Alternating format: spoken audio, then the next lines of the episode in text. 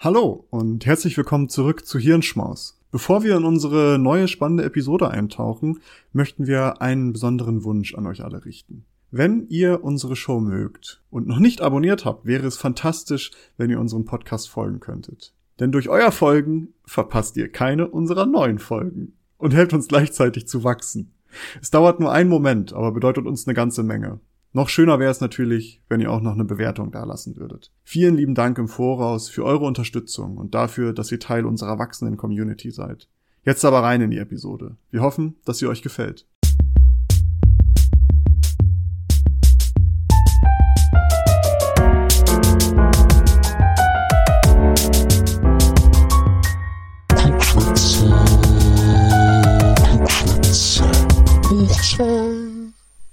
Hallo und herzlich willkommen zur ersten Ausgabe, der ersten offiziellen Ausgabe und der zweiten inoffiziellen Ausgabe vom Klugschwätzer Podcast zusammen mit Maurice und meiner Wenigkeit Nils.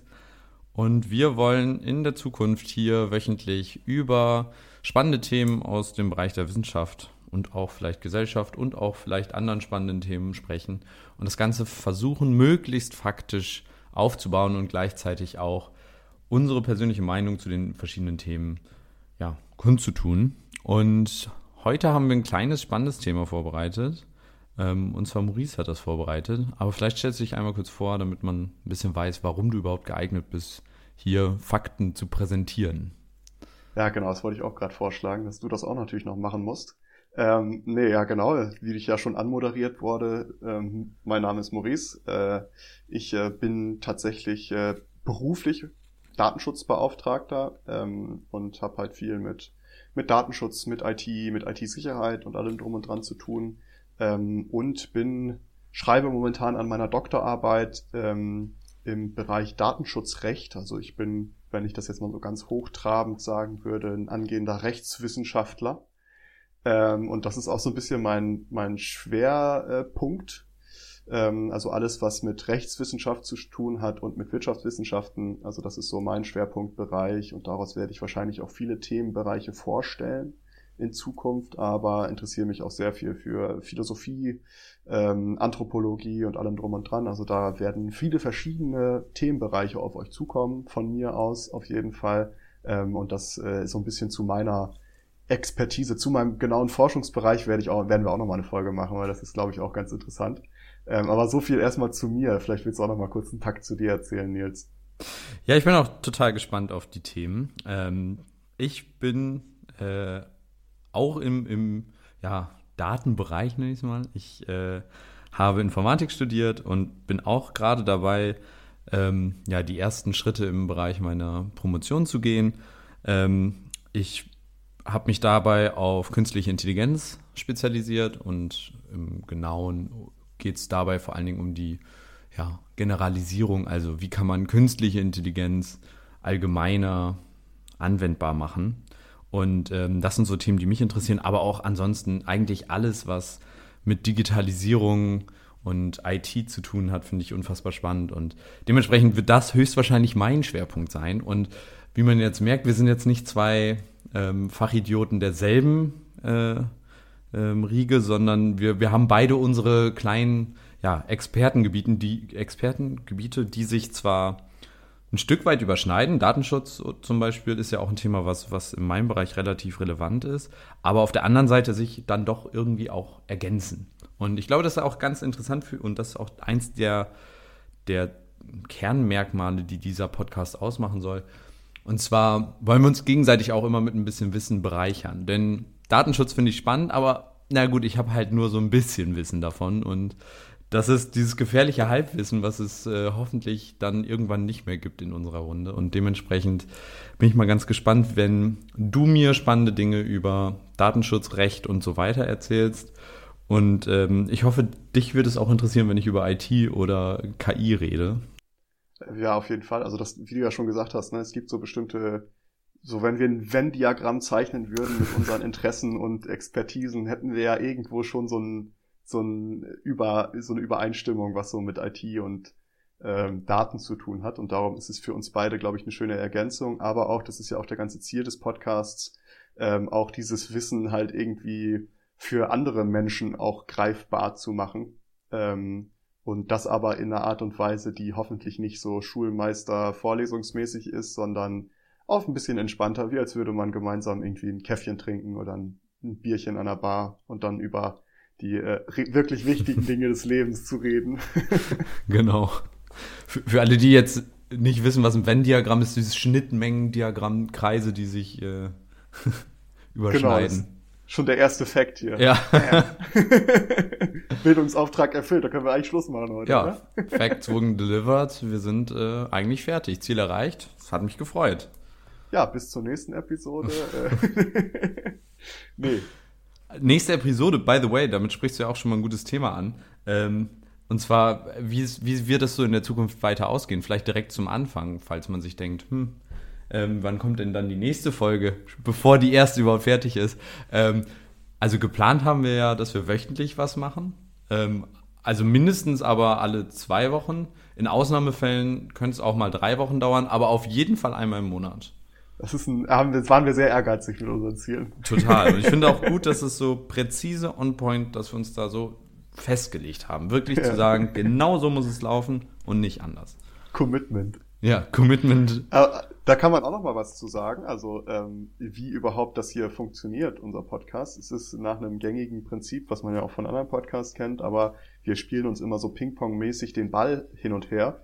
Ähm, jede Episode bereitet der andere aus seinem Expertisengebiet oder Interessensgebiet ein Thema vor, ähm, wozu er gerne referieren möchte, auf lockerer Art und Weise.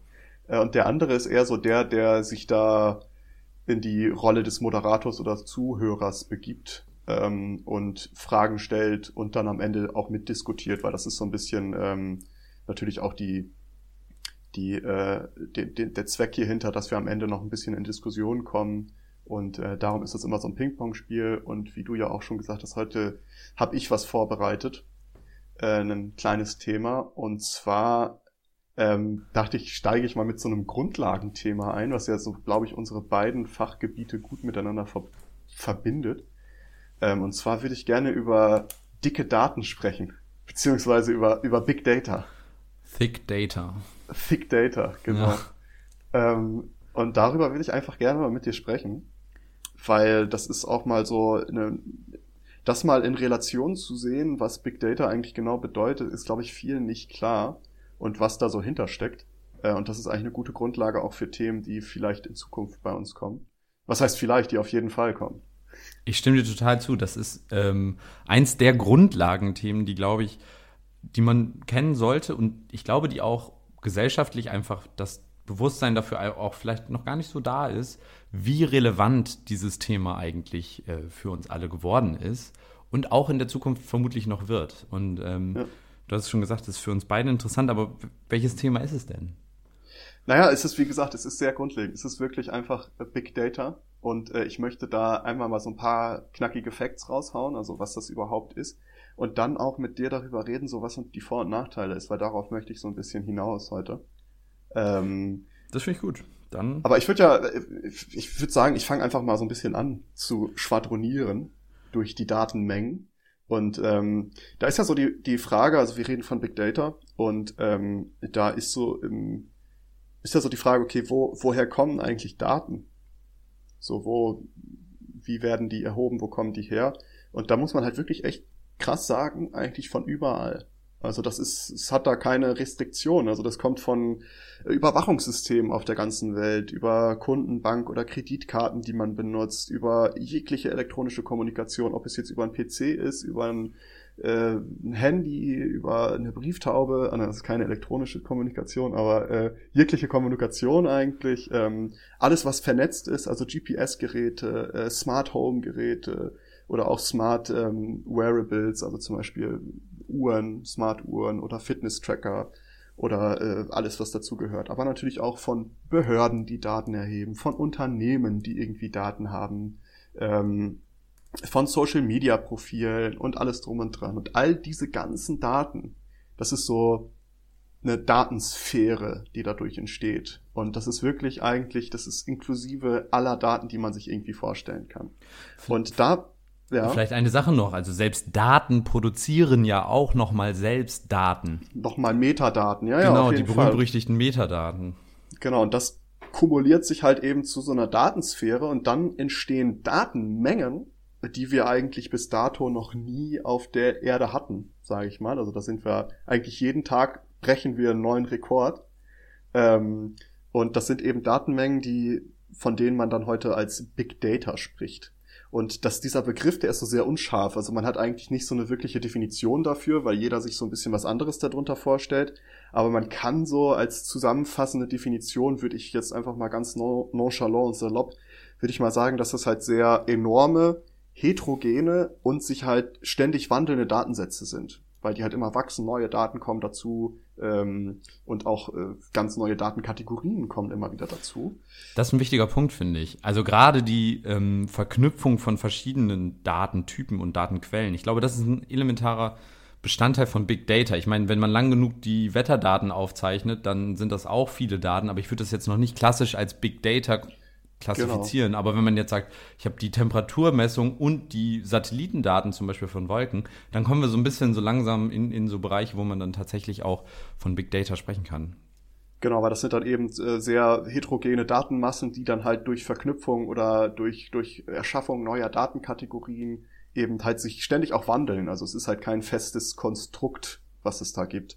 Ähm, und was halt auch ein Kennzeichen von Big Data ist, das kann man gar nicht mehr so, also dass, dass diese Daten nicht mehr ohne sorgfältige Analyse oder halt da Data Mining nennt man das ja heutzutage, dass man halt mit diesen Daten ähm, oder mit Hilfe von hochentwickelter Technologie oder neuen Ressourcen halt diese Daten auswertet. Ähm, weil sonst könnte man mit diesen Daten gar nichts anfangen, weil das halt solche enormen Massen sind, da kann kein Mensch sich durchklicken und Auswertungen mit starten. Dafür braucht man schon gewisse Ressourcen oder Technologien. Das ist natürlich jetzt genau dein Stichpunkt schon fast eigentlich, wa? Drucken Sie mir mal bitte die Daten aus und legen Sie, legen Sie mir die auf den Schreibtisch. Ja, äh, total. Also ist ja nicht nur Data, man ist ja auch dieses ganze Data Science. Also es ist ja tatsächlich ein genau. ganzes Forschungsgebiet, was sich daraus ähm, entwickelt hat. Und, und AI ist ja im Endeffekt auch nur ein Ergebnis von der Verfügbarkeit der großen Datenmengen.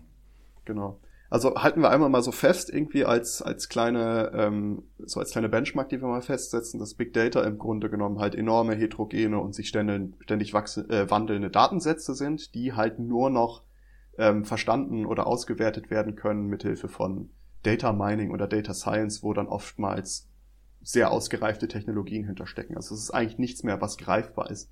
Und weil es nicht mehr greifbar ist, jetzt habe ich eine Frage an dich, Nils. Ähm, die jüngste Zahl, die ich dazu gefunden habe, ist ähm, eine Schätzung aus dem Jahre 2018. Und wenn du jetzt mal so ein Pi mal Daumen-Guess abgeben würdest, was würdest du denken? Wie groß ist die gesamte Datenmenge 2018 beziehungsweise wahrscheinlich auch heute noch so um den Dreh auf der Welt? Also heute um den Dreh würde ich sagen, sind wir wahrscheinlich doppelt oder viermal so hoch wie 2018. Ja. Ähm, ist ganz schwierig. Ich weiß nämlich nicht mehr, was dann irgendwann kommt. Also ich weiß, dass es Terabyte gibt, dann weiß ich, dass es Petabyte und Exabyte gibt. Ähm, aber was danach irgendwann kommt, da bin ich mir gar nicht mehr so sicher. Und ähm, ich meine, alleine in meinem Rechner sind ein paar Terabyte an Speicher. Und ähm, wenn ich mir überlege, dass Computerspiele teilweise 100 Gigabyte haben, die dann teilweise auf Millionen von Computern erzeugt sind, dann sind wir ja wahrscheinlich im Millionen-Exabyte-Bereich oder irgendwie sowas. Genau darauf wollte ich nämlich hinaus, dass du sagst so, ah, ich habe gar keine Ahnung, was da noch so kommt, weil ich kann dir mal sagen, aus dem Jahre 2008, äh, 2018 äh, waren es 33 Zettabytes geschätzt. Ah, Zeta, das kam danach. Man, man geht davon aus, dass es bis 2025, also jetzt, wo wir so langsam hinkommen, dass es schon 175.000, äh, 175 Zettabytes sind. Und um das mal jetzt in Relation zu bringen, ein Zettabyte sind eine Billion Gigabytes oder eine Billiarde Megabytes. Das klingt für mich noch sehr wenig. Ja, aber ähm, wenn man zum Beispiel diese 157 Zettabytes, wenn man die auf herkömmliche DVDs speichern würde, würde man ähm, einen DV würde ein DVD-Stapel entstehen, der 23 Mal von der Erde zum Mond reicht. Oder 222 Mal die Erde umrundet. Und jetzt kommt noch ein krasser Vergleich, und zwar das menschliche Gehirn. Man hat das mal versucht zu schätzen, wie viele Datenmengen das menschliche Gehirn verarbeiten kann. ähm, oder speichern kann im Grunde genommen. Und man geht davon aus, dass so das menschliche Gehirn 2,5 Petabytes speichern kann. Und du hattest es gerade schon aufgezählt, Petabyte, Exabytes und dann kommt erst die Zettabytes. Und diese 2,5 Petabytes, um das jetzt auch nochmal in Relation zu setzen, so viel Speicherplatz wird benötigt, um ähm, World of Warcraft am Laufen zu halten. Also das sind die Kapazitäten, die Blizzard hat, damit das halt die ganze Zeit laufen kann. Das sind 2,5 Petabytes ungefähr. Ja, Petabyte, ich glaube, also gerade in der heutigen Zeit, da kommst du schnell hin. Also ich meine. Ja, ja, das ist, das ist nicht mehr viel. Darum nach, darum, darum versuche ich das ja so ein bisschen in Relation zu setzen. Ich, ich glaube auch, auch gerade jetzt die Corona-Pandemie wird nochmal ordentlich Daten. Ich meine, alleine schon das Zwischenspeichern von Daten. Ich meine, wenn man auf Netflix oder sowas zugreift, dann greift man ja in der Regel nicht auf Netflix-Server selbst zu, sondern greift auf so eine, so eine zweite Instanz, die lokal irgendwo bei dem bei dem Internetanbieter, bei dem man ähm, ist, Vodafone, T-Mobile, was auch immer, ja. die haben in der Regel auch so Spiegelserver, die praktisch den gleichen Inhalt wie Netflix nochmal haben, ähm, bei sich laufen. Das heißt, Netflix hat wahrscheinlich auch zwei Petabyte oder so an, an oder ein Petabyte an Videodaten, wenn man überlegt 4K oder sowas, also hochauflösende Videos. Und wenn du überlegst, dass dann, wie viele Internetanbieter es auf der Welt geben? 1000, keine Ahnung, ja, ja. 1500, jeder von denen hat das auch nochmal. Da bist du ja schon, schon ganz schnell bei einem Exabyte nur durch Netflix im Endeffekt. Und ja. also die Menge an Daten, also an Unique Data, also einzigartiger Daten, ist nochmal, glaube ich, differenziert zu sehen von der Menge an, an den Gesamtdaten. Ich habe mal irgendwann gehört, ähm, wie viele ähm, Daten äh, bei, bei Google pro Stunde anfallen. Und das Kranke an der ganzen Geschichte, das muss man sich ja eigentlich mal überlegen, diese Daten werden ja, also die Cloud und so weiter, das ist ja immer so, ja, das wird in der Cloud gespeichert, aber die Cloud ist ja im Endeffekt auch nur der Computer von irgendwem anderes, mehr ja, oder weniger. Und bei Google, Amazon und so weiter, da muss eigentlich dauerhaft irgendwer stehen, Festplatten nehmen in einen Server stecken und diesen Server dann in dieses äh, Serversystem eingliedern. Und zwar ohne Pause. Und das ist wahrscheinlich nicht nur eine Person, sondern Hunderte, die dauerhaft nichts anderes tun, als Festplatten in Server stecken und die Server dann anzuschalten. Und das ist ohne Pause. Das wird immer, immer mehr. Und ich finde das total, wenn man sich das mal überlegt, äh, das ist ein, also die Menge an Daten, die dabei entstehen, das ist unglaublich. Ich gehe auch tatsächlich, das interessant, dass du das mit Corona ansprichst, weil das wäre jetzt auch mein Point gewesen ähm, dass diese Zahlen, die ich jetzt gerade vorgetragen habe, dass die wahrscheinlich alleine durch die Corona-Pandemie schon gar nicht mehr schätzungsweise zutreffen können.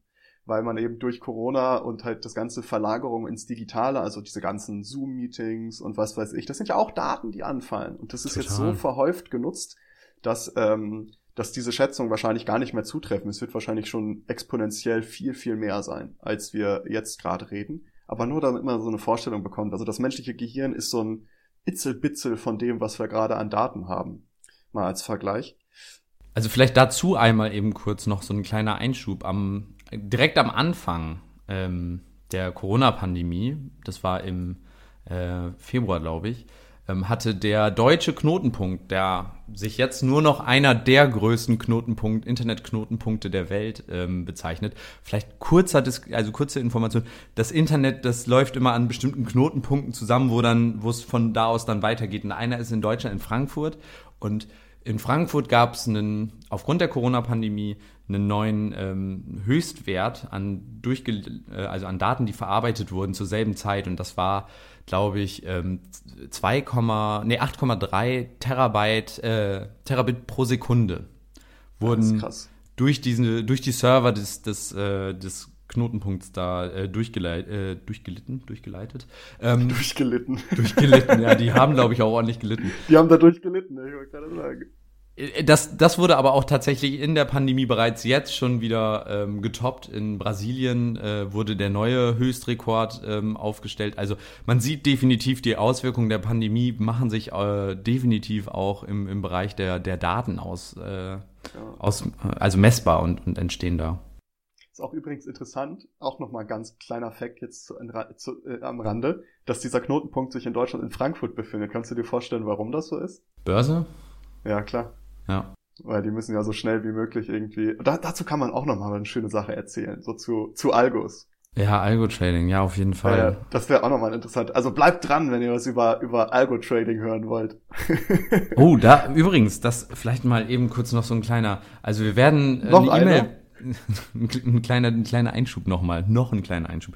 Ähm, zum Dranbleiben. Also wir wollen bald auch Newsletter verschicken. Dementsprechend könnt ihr euch da bei uns auf der Seite ähm, klugschwätzer-podcast.de für den Newsletter anmelden und gleichzeitig steht auch eine E-Mail-Adresse, falls ihr der Meinung seid, wir haben was ausgelassen, irgendwas müsste da noch dazu gesagt werden oder ihr habt einfach nur noch einen Themenwunsch, ähm, dann könnt ihr uns da gerne schreiben. Ähm, das vielleicht nur so am, am, am Rande. So, die, das war jetzt die, die, äh, die Werbepause. Genau, die kurze Werbepause. Vielen Dank für äh, Klugschwätzer Podcast, für das Sponsoring. wir bedanken uns selber. Nee, aber mal zurück zum Thema. Ähm, also jetzt haben wir ja mal so ein bisschen abgesteckt, was ist Big Data überhaupt und in was für Größenmengen bewegen wir uns da. Und jetzt ist natürlich auch die Frage, naja, aber warum, also warum machen wir das denn? Also was, was, was erwarten wir uns von diesen Daten? Warum ist das Interesse an Daten so groß? Warum sammeln alle Daten? Und ähm, ich meine, die, die Frage ist relativ einfach beantwortet. Und zwar, dass eben ähm, dass Daten heutzutage einen sehr hohen wirtschaftlichen Stellwert haben. Und ähm, auf deren Grundlage existieren oder bestehen halt etliche Geschäftsmodelle. Also mal ganz, ganz klapp, billig gesagt, Google. Ich meine, die Suchmaschine, die, die basiert eben auf den Daten, die dabei entstehen. Und darum ist eben die, das Interesse da relativ hoch, weil man kann aus diesen Daten natürlich durch dieses Data Mining oder Data Science kann man Erkenntnisse gewinnen, ähm, die zum Beispiel im Marketing dann interessant sind oder um Kundenbindung zu steigen oder um Services irgendwie besser zu machen von Unternehmen. Ähm, und darum ist es eben so, dass diese Datensätze vermehrt dafür genutzt werden, um auch so Prognosen zu bringen. Da kommen wir nämlich genau jetzt in diese Sparte, die du gerade angesprochen hast, dass du gesagt hast, es wird ja jetzt so, sobald sich Daten verknüpfen. Und äh, da haben wir am Ende nochmal, wenn wir so ein bisschen diskutieren, habe ich mal ein paar coole Beispiele dafür, aber jetzt mal so grob gesagt können wir sagen, dass halt viele, also die Daten werden schon genutzt, um viele Prognosen vorzunehmen. Und zwar, das sind dann Prognosen zum Beispiel über ähm, den Beziehungsstatus von Menschen oder über den Gesundheitszustand von Menschen ähm, oder den Charakter, die Persönlichkeit, Emotionen. Ähm, und das machen, es wird alles im Grunde genommen gemacht, um eben Werbung oder Services zu schalten war ganz, ganz gezielt. Das ist dann so ein ganz gezieltes Schalten auf bestimmte Bedürfnisse oder bestimmte Zustände, in die sich dieser Person gerade befindet. Und ähm, darum ist eben dieses Interesse sehr groß, weil man eben so zielgenaues Marketing damit machen kann. Ähm, ja. Vielleicht, um da einmal einzugehen, also egal welche Firmen der, der großen Firmen aktuell, alle basieren im Endeffekt nur noch oder deren Geschäftsmodelle basieren zu größten, größten Teil auf Daten. Selbst Firmen wie Microsoft, die ja eigentlich Windows als Produkt haben, haben ja auch immer Software as a Service und da geht es ja auch viel um, um die Daten, die dabei anfallen. Also Windows 10 hat ja ganz viele Datenanalyse und, und Datensammelfeatures. Ähm, und egal ob es jetzt, also Google ist natürlich ein Riesenbeispiel, Facebook, Instagram, das sind ja, ja. auch im Endeffekt nur Firmen, deren Profit auf den Daten der äh, NutzerInnen ähm, basiert. Und das ist ja eine große Kritik auch, die diese Firmen ähm, bekommen. Äh, und was du auch gesagt hattest mit den, mit den ähm, Klassifizierungen, zum Beispiel was für eine Art und Weise dieser Mensch ist oder wie der Mensch ist, welche Interessen dieser Mensch hat, das sieht man, glaube ich, ganz anschaulich am YouTube-Algorithmus. Ich glaube, jeder, der ein YouTube-Konto ja. hat, einfach mal mit Freunden zusammensetzen und sich die Vorschläge der YouTube-Videos, also was der jeweils andere vorgeschlagen bekommt, sich angucken. Und man wird merken, wie stark doch die, diese Nutzungsexperience von YouTube ähm, ja, verändert ist und, und wie sehr das doch auf den jeweiligen Nutzer, die jeweilige Nutzerin angepasst ist. Und genau dieser Punkt. Je länger die Leute auf der Plattform sind, desto ähm, mehr Werbung kann angezeigt werden, desto mehr verdienen die Leute. Und das ist ja immer diese Kritik dass man in dieses, in dieses Rabbit Hole steigt und man genau. ein Video nach dem anderen, nach dem anderen, nach dem anderen, nach dem anderen. Und nach sechs Stunden merkt man, oh Gott, wieso bin ich jetzt bei den Road Rage Videos aus Russland gelandet und äh, guckt mir da gerade an, wie jemand mit einem Baseballschläger auf das Auto einprügelt. ja, aber das ist auch nochmal ein schöner Punkt, darauf wollte ich später auch nochmal kommen. Ähm, Aber auch hier können wir dann erstmal, warum ist das Interesse da, dass eben daraus so ein sehr hohes wirtschaftliches Schöpfungspotenzial ähm, sich äh, ergibt. Und das ist man, um jetzt beim Beispiel Google zu bleiben, die machen das ja so, dass die, die diese Daten selber, die damit, also die geben die ja gar nicht weiter. Aber was die halt machen, sind diese Prognosen oder diese Auswertung stellen die bereit. Darum kann man zum Beispiel mit Google AdSense oder wie auch immer diese ganzen ähm, Marketinglösungen von Google kann man eben so sehr ähm, personalisierte Werbung schalten. Dass man sieht, okay, wenn eine Person das und das, die Interessen hat, dann soll das da, soll das hier geschaltet werden. Und das ist eben ähm, so das eine. Es gibt aber auch im Gegensatz dazu wirklich expliziten Handel mit Daten wo wirklich explizit Daten gehandelt werden. Und das ist zum Beispiel in Deutschland gibt es so diesen Adresshandel, den kennen alle, ist irgendwie so eine ganz dubiose Sache in meinen Augen immer, denke ich mir immer so, mhm. Adresshandel, aber es ist, gibt es tatsächlich noch viel, zum Beispiel Scoring, also so SEPA, äh, SEPA, ähm, Schufa. Äh, das ist im Grunde genommen auch nochmal so Daten, die holen sich ja auch wirklich explizit Daten ran und geben die dann im Grunde genommen weiter. Und das sind dann ja wirklich schon so Daten, wo es darum geht, hat der mal einen Kredit gehabt? Hat er mal seinen Handyvertrag nicht richtig bezahlt? Oder und so weiter und so fort. Ich finde das Interessante zum Beispiel an der Schufa ist ja auch die, ähm, also die besondere Position im, im Datenschutzrecht. Ich meine, das sind meine personenbezogenen Daten und ich kann die nicht löschen lassen. Ja. Überall kann ich sie löschen lassen, nur bei der Schufa zum Beispiel. Also nicht nur bei der Schufa, es gibt ja auch noch andere ähm, Firmen wie die Schufa, aber bei den Firmen, weil das deren Geschäftsmodell ist, darf ich das dann nicht löschen lassen. Ja, es, da könnte ich jetzt juristisch einhaken und mal auf die Datenschutzgrundverordnung eingehen, weil das mit dem Löschen ist tatsächlich gar nicht so einfach, aber das ist vielleicht jetzt nicht hier Thema. Äh, das können wir vielleicht mal wann anders besprechen, aber es ist ein interessanter Punkt, den du da ansprichst. Ähm, aber neben diesen Scoring- und Adresshandel, äh, Adresshandelunternehmen gibt es halt auch sowas, und jetzt kommen wir zum wirklich perversen Datenhandeln, das sind Data Broker. Ich weiß nicht, hast du davon mal gehört, von Data Broking? Yes. Ähm, und das ist halt so ein, äh, die, diese Unternehmen sind im Grunde darauf spezialisiert, so richtig detaillierte Informationen zu Privatpersonen zu sammeln. Und ähm, das sind dann halt nicht nur so ein paar Informationen, die haben zum Teil tausende Merkmale pro Person. Und damit erstellen die im Grunde individuelle Profile und ähm, das perfide daran ist aber, dass diese Personen das gar nicht mitbekommen. Also das, man kriegt das gar nicht mit, dass da halt diese Daten dass, äh, dass die erhoben werden und dann in so ein Profil übergeführt werden. Und diese Data Broker, die holen sich das im Grunde genommen ähm, von Behörden.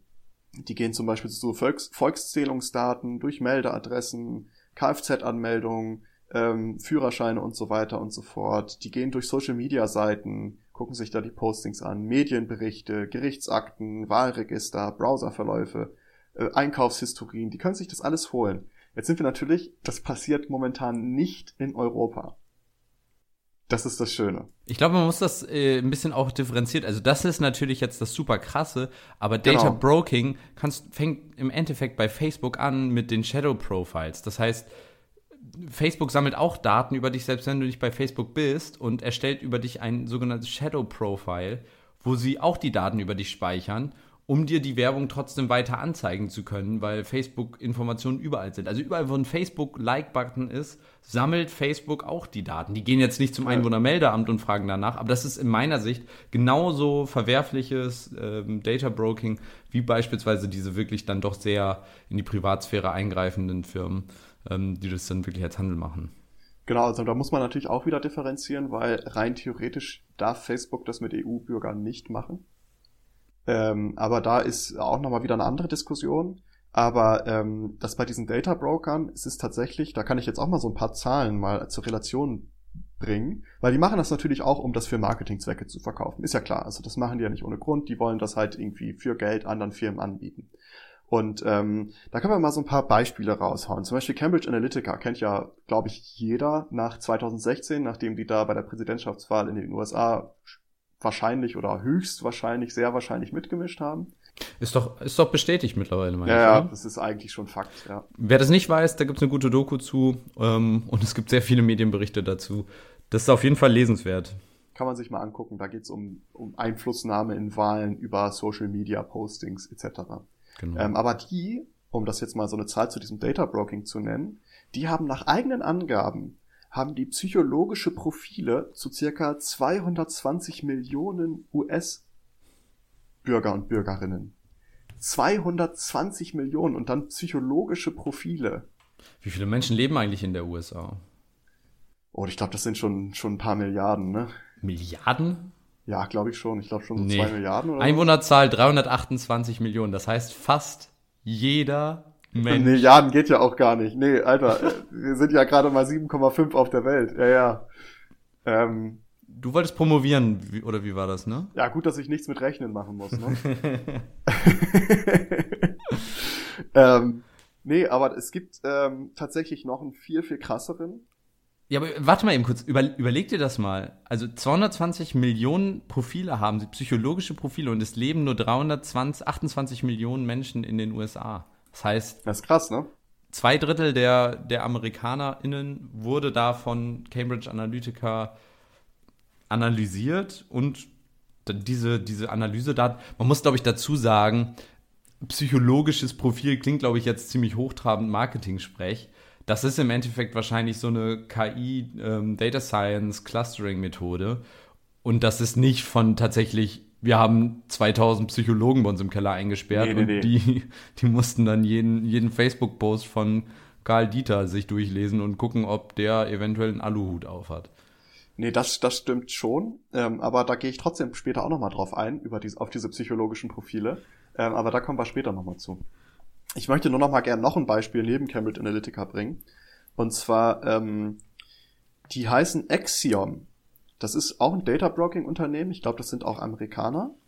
Ähm, und die haben auch nach eigenen Angaben äh, Daten zu circa 10% der Weltbevölkerung mit jeweils circa 3000 Merkmalen pro Person. Das ist krass.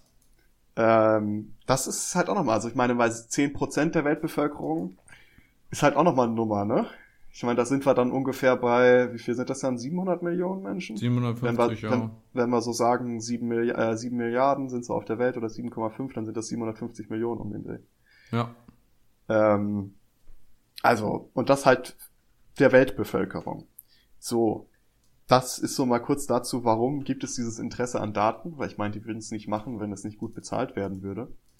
Und ähm, jetzt würde ich mal so ein bisschen, weil wir jetzt ja so ein bisschen die Grundlagen ausgelegt haben, also was ist Big Data und warum gibt es dieses Interesse danach, möchte ich aber auch mal so ein bisschen so in diese Diskussion kommen, was für Vorteile kann Big Data auch haben. Und äh, ich habe mir da mal so zwei Bereiche rausgepickt, die, glaube ich, nicht so viel mit deinen persönlichen Erfahrungen oder persönlichen Arbeitsbereichen zu tun haben mit Big Data. Ich würde da einfach mal so zwei Dinge vorstellen, was für einen Vorteil das haben kann, weil es ist natürlich nicht nur schlecht, ne? das wollen wir auch mal ganz kurz sagen. Big Data, es ist halt sehr ambivalent, also man kann gute Sachen damit machen und auch sinnvolle Sachen damit machen. Und ähm, als ersten Vorteil von Big Data würde ich so Medizin einmal an äh, einmal anführen und äh, ganz im Speziellen die Pharmakovi Pharmakovigilanz nennt sich das. Und das ist äh, die Entdeckung von unerwünschten Arzneine äh, Arzneimittelnebenwirkungen. Das ist zum Beispiel, je mehr Daten du dazu hast, also je mehr Symptome erhoben werden und so weiter und je mehr Daten du eben zu Arzneimitteln sammelst, umso bessere Arzneimittel können wir für die Zukunft herstellen. Das heißt, weniger Nebenwirkung, bessere Wirkung, bessere Dosierung für spezielle Menschen äh, oder spezielle äh, Gegebenheiten. All das könnte damit reingehen, aber auch sowas wie Präventionsforschung. Also was pass also warum passieren bestimmte äh, Dinge mit dem menschlichen Körper oder wie kann man ähm, das, das äh, Schlaganfallrisiko mindern und wenn man das eben alles mit Big Data verknüpft, könnten dadurch eben Erkenntnisse gewonnen werden, die für den medizinischen Bereich sehr, sehr wichtig oder sehr, sehr ausschlaggebend sein könnten. Und das ist jetzt gerade in, äh, in unserer jetzigen Zeit, ist es ja auch sowas, was so äh, Epidemiolo äh, Epidemiologie, ja, schwieriges Wort, ey. Schwierig, ich sag's deswegen einfach auch nicht. Ich sag einfach äh, Grippebekämpfung. Nee, ähm, aber auch da geht es natürlich. Also ähm, je mehr Daten man zu etwas hat, umso besser kann man abschätzen, wie verläuft das genau, wie verbreitet sich das, was für Faktoren spielen bei der Verbreitung eine Rolle. Ich meine, das wird auch jetzt gerade schon passieren. In der Corona-Pandemie wird auch schon sehr, sehr viele Daten werden ausgewertet. Jetzt gerade auch zum Beispiel diese App, die wir haben, wo ich mal kurz auch eine Lanze für brechen muss. Die deutsche App, die wir haben, ist datenschutztechnisch sehr zu bevorzugen zu anderen Ländern Das mal so äh, nebenbei. Das stört ja auch gerade viele. Da sind ja gerade, die politische Diskussion ist ja gerade, der Datenschutz, der stört. Können wir das bitte abschaffen? aber auch der stört nur dann, wenn es einem selber nicht in den Kram passt. Ne? Ja, genau. Aber äh, hier, du sagst übrigens, ähm, vielleicht da um ein konkretes Beispiel für diese äh, Epidemiologie. Was ist das denn? Sind das ist ein krasses Wort, ne? Ja. Epidemiologie, so jetzt habe Epidemiologie. Ähm, ja, also die WHO hat ja viele Prognosemodelle auch immer bekannt gegeben und die beruhen natürlich zu, zu großen Teilen oder überwiegend natürlich auf Big Data. Das heißt, was genau. sind unsere aktuellen Daten, die wir zur Verfügung haben und was sind eventuell bekannte Daten, zum Beispiel zu Influencer. Die normalen ähm, Verbreitungsdaten, das ist ganz interessant, ähm, wenn man sich das anguckt. Und die ganzen Simulationen zum Beispiel, wie, wie sich äh, so, ein, so ein Virus weltweit ver verbreiten kann und so weiter, beruhen ja natürlich auch ganz stark eben auf diesem Big Data-Ansatz. Ja. Da ist vielleicht auch nochmal ein lustiger Fakt. Ähm, ich weiß nicht, kennst du die Google Flu Trends? Ja, die wurden ja abgeschafft. Genau, das gibt's nicht mehr, aber die konnten damals, also Google konnte damals relativ genau anhand von Suchanfragen sagen, wo gerade so Grippewellen unterwegs waren. Google konnte auch Schwangerschaft vorher sagen. Genau, dazu kommen wir gleich auch nochmal. Aber dann nicht, alles nicht, vorweg. nicht Google. Ja, ja, ich wollte gerade sagen, du bist ein richtiger Spoiler, ey. Schrecklich. Sei doch einfach mal still. Nee, Sei doch, halt doch mal deine Schnute. Ähm, nee, aber das ist halt auch eine lustige Sache. Die konnten tatsächlich durch Suchanfragen, weil halt eben äh, Symptome gegoogelt wurden oder nicht, Haushaltsmittel, genau, wo man sagt, so was hilft gegen Grippe, Zitronensaft trinken oder sowas. Ja, genau, das, äh, die konnten mit diesen Google Flu Trends konnte man genau sehen, wo gerade eine Grippewelle unterwegs war. Und das halt sogar mit relativ hoher äh, Genauigkeit. Ähm, aber so viel zur Medizin, also dafür hat es, also für die medizinische Forschung hat es einen, äh, einen großen Vorteil. Und wo es auch in Zukunft wahrscheinlich einen sehr großen Nutzen haben wird, ist Landwirtschaft. Weil, wenn wir uns mal so angucken, nach Schätzungen ungefähr sind wir so 2050, also 2050 werden, wir werden ja immer mehr auf der Welt. Und ähm, wir werden wahrscheinlich so bis 2050 die ähm, 9,7 Milliarden Menschen Marke erreichen sind jetzt Schätzungen, die es da gibt. Aber es wird halt immer schwieriger, diese Menschenmassen auch zu versorgen. Ne? Und das ist halt mit der jetzigen Landwirtschaft, wie wir sie momentan betreiben, die ja auch nicht wirklich durch, also nicht wirklich nachhaltig ist, wird es immer problematischer, das halt irgendwie zu gewährleisten. Und da gibt es dann eben Ansätze wie zum Beispiel Smart Farming oder ähm, Precision Agriculture nennt sich das. Das sind so zwei, zwei Dinge, die das irgendwie bewerkstelligen könnten, weil man geht davon aus, dass eben um diese Menschenmassen mit Nahrung zu vers versorgen, muss die jetzige Landwirtschaft um circa 60 Prozent wachsen. Dass man das eben, ähm, diese, diese Nachfrage, die dann entsteht, befriedigen könnte. Und ähm, da gibt's eben nur kurz zu diesen Begriffen, dieses äh, Precision äh, Agriculture, das ist im Grunde genommen dass automatisierte Maschinen überwachen, also auch komplett automatisiert, den Ertrag der Felder und kontrollieren dementsprechend eben die neue Aussaat oder auch die Düngung. Damit man das eben machen kann, ist Big Data sehr wichtig, weil man braucht natürlich irgendwie äh, historische, also zurückliegende und auch aktuelle Daten zu den Böden zum Beispiel. Also was für Mineralgehalt hat der Boden gerade? Wie viel muss ich wirklich düngen?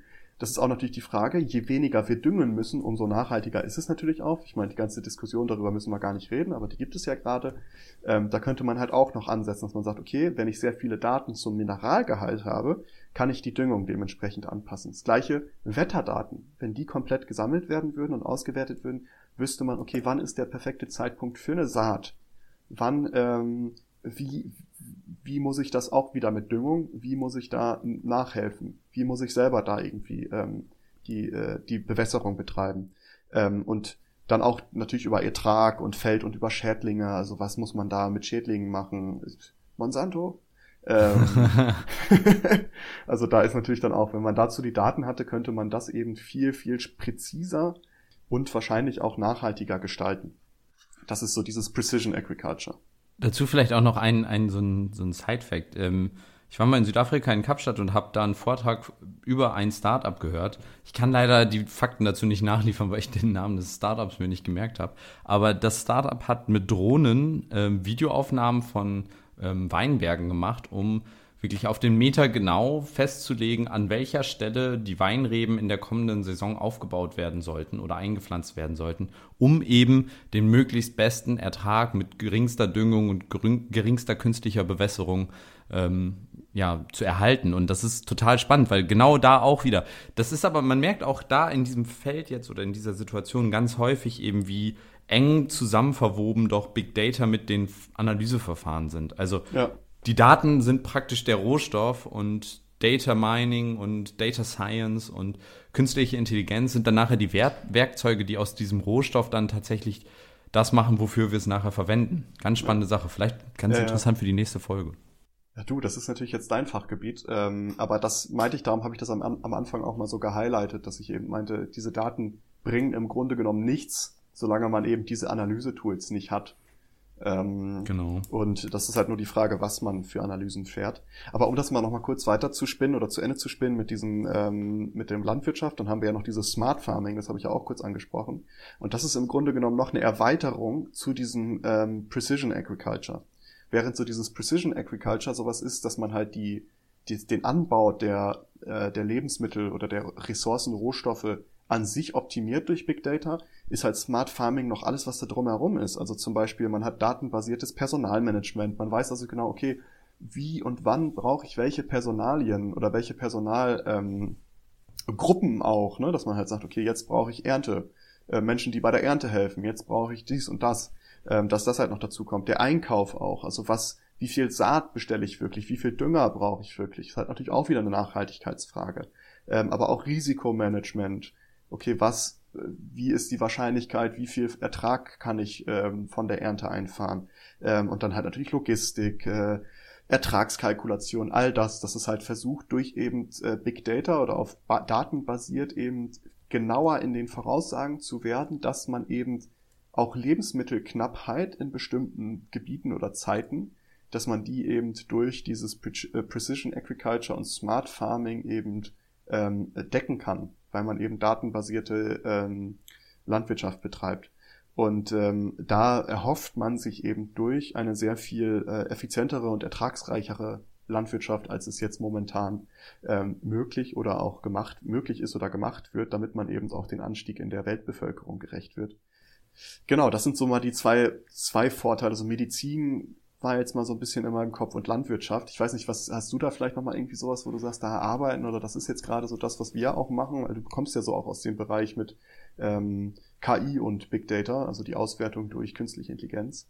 Ja, also ähm, das haben wir, glaube ich, am Eingang gar nicht so angesprochen. Ähm, ich bin ja auch wissenschaftlicher Mitarbeiter und wir forschen an künstlicher Intelligenz im, im Stromnetz. Und da sind natürlich so Stromdaten natürlich extrem spannend, das mhm. heißt Verbrauchsdaten, ähm, die kommenden Smart Meter sind extrem wichtig, gerade auch in diesem Nachhaltigkeitskontext, wenn man nämlich nicht mehr ein Kohlekraftwerk hat, was man ähm, einfach, einfach in Anführungsstrichen ähm, einschalten kann äh, oder ein Atomkraftwerk, was, äh, ach ja, machen wir nochmal eben Atomkraftwerk an, um den Strombedarf zu decken. die Brennstäbe nochmal anheizen. Ja, Dieter, wirf mal die Brennstäbe rüber.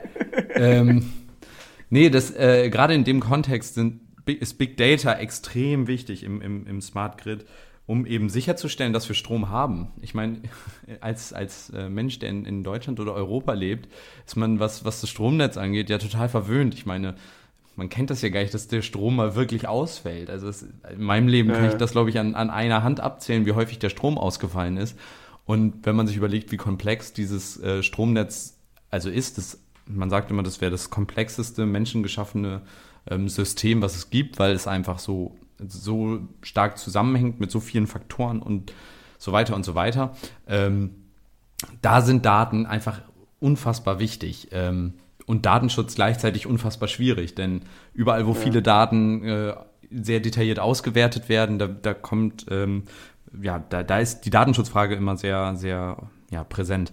Ähm, ich glaube aber, dass wir tatsächlich, egal in welchem Bereich wir aktuell gucken, Big Data spielt mittlerweile fast überall eine Rolle. Ich meine, ähm, egal, ob das jetzt in der, in der Social Media, also im Privatleben in Anführungsstrichen ist, egal, ob es bei Filmen ist. Ich, man, man, wann kommen die Filme raus? Die, die kommen ja meistens zu bestimmten zu bestimmten, in bestimmten Monaten, zu bestimmten Zeitpunkten raus. Und die Auswahl zu welchen Monaten, die wird natürlich datengetrieben gemacht. Oder eben ja. in der, in der äh, Modewirtschaft zum Beispiel durch dieses Fast Fashion, dass man wirklich auch ähm, Kleidung und, und Modestile eben noch kürzer und noch besser anpasst und eine Wechselwirkung zwischen, wie ist die Social Media Resonanz und äh, so weiter. Also da, auch da ist alles datengetrieben. Also egal in welchem Bereich wir uns eigentlich aktuell befinden, ähm, Daten spielen einfach eine unglaublich wichtige Rolle. Aber das ist ja auch ähm, schön, dass du das so ansprichst, weil man hat ja auch so ein bisschen ähm, das Gefühl, dass sich so langsam dieses, wir haben ja, ich habe ja am Anfang oder wir haben ja am Anfang mal so angesprochen, warum dieses Interesse an diesen Daten so hoch ist, ne? weil das halt eben so ein wirtschaftliches Gut ist. Aber ich habe so ein bisschen das Gefühl, dass langsam so dieser Schwenk stattfindet, dass halt dieses wirtschaftliche Gut, das besteht zwar immer noch, das passiert immer noch, aber man fängt auch so langsam an, Big Data für andere Dinge herzunehmen, als nur für, für Marketing-Kampagnen, weißt du? Weil das war ja sehr, sehr lange eben der, das Nonplusultra, dass eben Google und Facebook halt durch ihre Daten so eine Marketingmacht entwickeln konnten. Ähm, da, da würde ich einmal eingrätschen. Das glaube ich nämlich gar nicht mal. Ich glaube, dass das tatsächlich das war, was man als Mensch, ähm, der nicht mit Big Data arbeitet, als erstes kennengelernt hat. Und natürlich eine Sache, die einen, wo man die Auswirkungen von Big Data und Data Analysis ähm, ganz direkt spürt. Aber ich meine, alleine schon Produktsicherheit und Produkttesting, wo ähm, praktisch getestet wird, ob ein, ein Produkt sicher ist, das ist ja im Endeffekt auch datengetrieben. Also ich glaube, ja. gerade in der Wirtschaft und so weiter, also in der produzierenden Wirtschaft und aber auch in, ach, eigentlich überall gab es schon auch ähm, Data, aber vielleicht war es auch nicht so Big Data, wie das jetzt ist. Also ja, nee, das, das, das, das wollte ich nämlich sagen, so, weil das ist, ja, glaube ich, noch ein bisschen, das ist noch nicht das Big Data und dass man halt jetzt eben weil jetzt kommt so dieser Zeitpunkt, wo Big Data in die Köpfe kommt, nicht nur unbedingt durch Facebook und Google, sondern halt auch durch wie du jetzt gerade meintest, ist ein Startup, was mit, äh, mit Drohnen halt irgendwelche Felder Aufzeichnungen davon macht und halt genau voraussagen kann, wie, wo, ja. was. Oder die, diese Startups, die mit dem Vitamin, kennst du diese Vitamin-Startups, die, oder diese Genanalyse-Startups, die deine, ja. die dir dann dein optimales Schlafkissen oder was weiß ich was, basierend ja. auf deiner Genetik produzieren. Das ist ja im Endeffekt auch nur Data Science, die dahinter steckt. Genau. Und, und, und ein bisschen windige Versprechen. ja, ich, ich wollte gerade sagen, ob das so, äh, da können wir nochmal äh, drauf gucken, so, aber ähm, es ist halt, es, es passiert auch viel Gutes damit. Also das war ja da, das ist mir wichtig, das mal kurz zu betonen, dass halt Big Data nicht nur das zu verübelnde ähm, Schlimmste ist, was wir momentan haben, so in der Datenwelt, sondern es hat auch seine Vorteile. Es hat auch gute Seiten. Ähm, aber auf die negativen Seiten wollen wir ja auch mal zu sprechen kommen. Ich wollte gerade sagen, du, du, sprichst gerade so, als wüsste jeder, dass ähm, Big Data nee. total negativ ist, aber was macht denn jetzt Big Data irgendwie so? so? Ist das natürlich beides. Also ich kann mal, es gibt so eine interessante, ja, es gibt so eine, so eine, so ein Wort, was mal geschaffen wurde für diese ganze äh, Big Data Problematik. Und ähm, das ist Überwachungskapitalismus. Mhm. Surveillance Capitalism. Da geht's eben darum, dass man halt sagt, okay, weil eben diese Privatpersonen werden ständig überwacht, weil alles, was du so im Internet tust, wird ja irgendwie irgendwo getrackt, was du mit deinem Handy tust, hatten wir am Anfang schon, wie diese Datensphäre entsteht. Ähm, und dass das eben ein kostenloser Rohstoff ist. Weil was ja viele nicht wissen, dass wir Google benutzen, das benutzen wir nicht einfach, die stellen das nicht einfach gratis zur Verfügung, sondern wir bezahlen ja mit unseren Daten, dass wir das ohne monetäre Gegenleistung nutzen dürfen. So, dafür bezahlen wir dann nicht mit, mit Euronen oder Dollars, sondern wir bezahlen eben mit unseren Daten. Es ist, glaube ich, der, das, da gibt es einen ganz einfachen Merksatz. Wenn es umsonst ist im Internet, dann bezahlst du mit deinen Daten. Genau. Es ist halt immer, du bezahlst immer mit irgendetwas. In den seltensten Fällen ist es aus, äh, ist es aus zwischenmenschlicher Liebe, dass es gratis ist. Genau.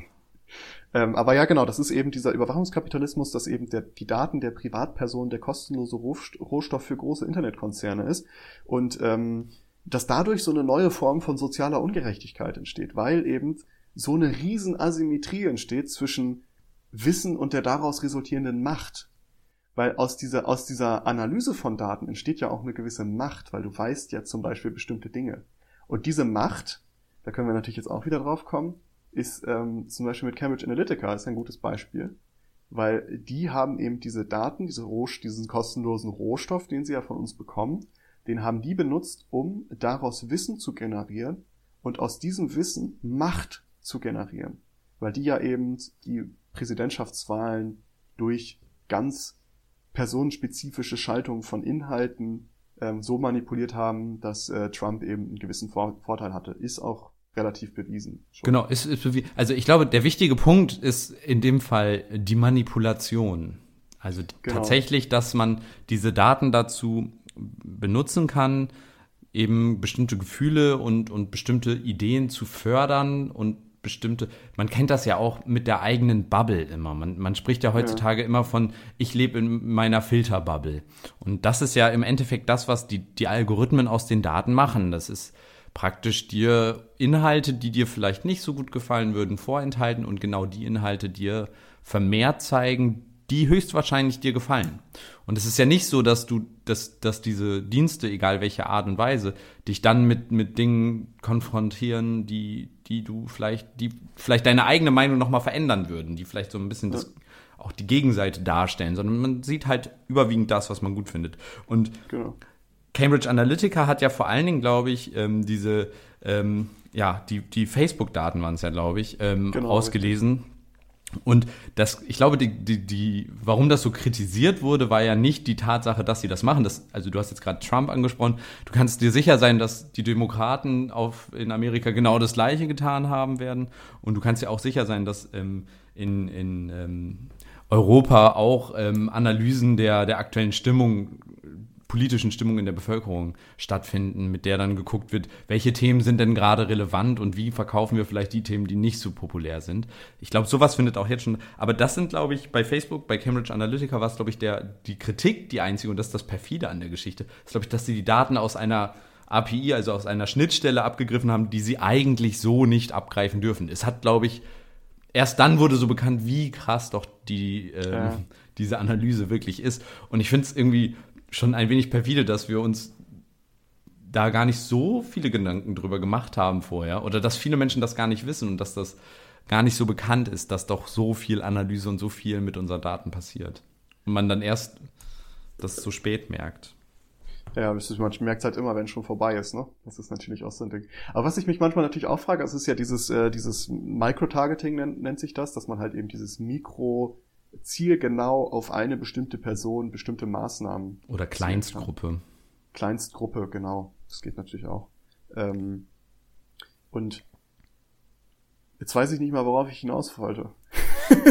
das weiß ich aber, auch nicht.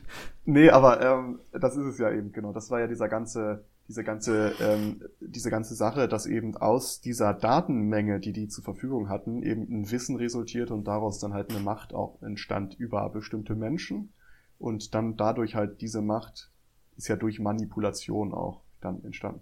Und das ist so ein bisschen diese Gefahr. Ähm, und was halt auch eine Gefahr ist, weil da hatten wir ja, da haben wir ja hier schon mal diese Asymmetrie zwischen Privatpersonen und großen Internetkonzernen. Was ja auch ist, wir haben ja jetzt gerade bei den Vorteilen so ein bisschen Forschung auch angesprochen. Also ich habe jetzt so Medizin, du meintest so, in, ihr forscht gerade an ähm, Stromnetzen und so weiter und so fort.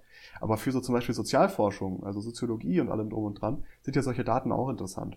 Und die wollen ja auch zum Beispiel gerne so ähm, Social Media Sachen auswerten können, weil dadurch kannst du ja gute, kannst ja Strömungen ablesen, die irgendwie gesellschaftlich da sind und das in einer, in einer Quantität, die die wahrscheinlich mit einer Straßenumfrage jetzt nicht hinbekommen.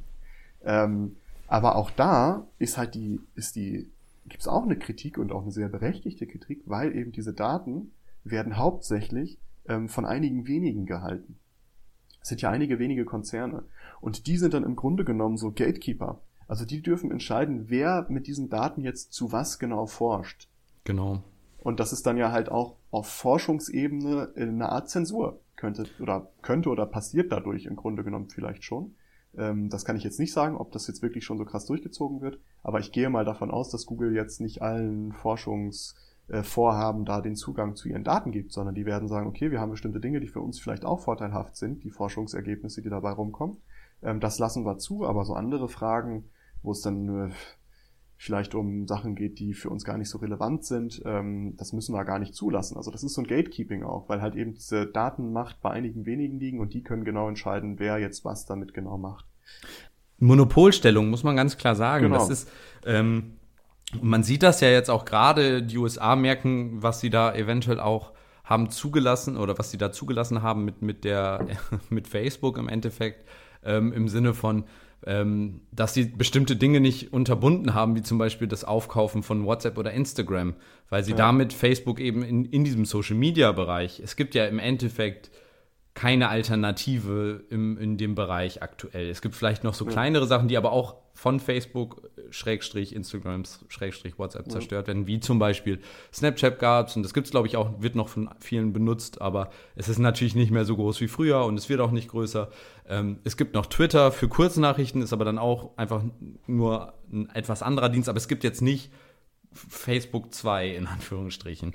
Und ja. ähm, das ist ja auch eine ganz klare Kritik an der ganzen Geschichte, dass diese, also diese Daten und, und alles, was damit einhergeht, sind so elementar wichtig geworden für uns und für unsere Gesellschaft und für alles, was uns ähm, beeinflusst, dass es im Endeffekt, und vor allen Dingen, das ist ja nicht irgendwas, was Facebook ähm, erschaffen hat, ist ja nicht eine Produktivleistung von Facebook, sondern es, ist, es sind deine Daten und meine Daten und das ist etwas sehr Persönliches über mich, aber Facebook hat sie gesammelt und besitzt sie und, und macht dieses Gatekeeping. Und da gibt es, glaube ich, auch die ersten ähm, Bestrebungen zu sagen, nee, das müssen wir anders handhaben. Da müssen wir jetzt eine andere Lösung für finden und das muss anders geregelt werden. Und ähm, die Daten müssen da auch demokratischer und, und, und gemeinschaftlicher irgendwie gehandhabt werden. Ja. Auf der anderen Seite finde ich, ein Punkt, der, ich weiß nicht, ob du, ob ich dir da jetzt vielleicht ein bisschen in den Karren fahre, ist ja auch ähm, die, diese ganze Thematik mit ähm, im Endeffekt ist das, womit sie super viel Geld verdienen, etwas, was uns gehört, wofür sie aber nie irgendwas bezahlen müssen. Also, ja, das ist ja genau dieses Überwachungskapitalismus, dass man halt sagt, genau. okay, das ist kostenloser Rohstoff für halt wenige. Genau, für wenige und vor allen Dingen, ähm, sie bezahlen ja auch keine Steuern. Ich meine, jedes produzierende Unternehmen, ähm, egal was ein Unternehmen macht eigentlich, Sie müssen Steuern dafür bezahlen. Da wir aber ja nichts für den Dienst bei Facebook bezahlen, sondern Instagram einfach nutzen können und Fotos und Stories und was auch immer hochladen können. Ähm, und da, da ist ja in dem Sinne kein, also müssen die dann keine Steuern für diese Daten, für ihren Rohstoff bezahlen. Da gibt es ja auch ja. die ersten Bestrebungen, die sagen, Daten müssten versteuert werden. Da gibt es dann auch ganz große Kritik und das führt auch zu, wenn man das ein bisschen weiterdenkt, auch für zu schwierigen Problemen. Aber auf der anderen Seite, irgendeine Regelung muss man finden. Ich meine, man muss sich doch nur die Unternehmen angucken. Ich meine, keins der Unternehmen, die mit Daten aktuell Milliarden verdienen, ähm, würde äh, sofort in den Bankrott gehen, wenn sie Steuern zahlen müssten. Und Steuern zahlen ist ja bei Großunternehmen aktuell sowieso nicht so, so ein Hobby, was die alle gerne machen. Aber das ist vielleicht auch nochmal was, was wir so für die nächsten Episoden irgendwann in Zukunft mal so ein überlegen oder How to Steuern hinterziehen als Großunternehmen genau, oder was? wie man Steuern hinterziehen könnte, auch als Privatperson. Nee, Spaß, davon raten wir natürlich äh, ab. Das sollte niemand tun. Es gibt schon einen Grund, dass man Steuern bezahlt. Ähm, nee, aber was für Alternativen es gibt. Also, Zu Steuern?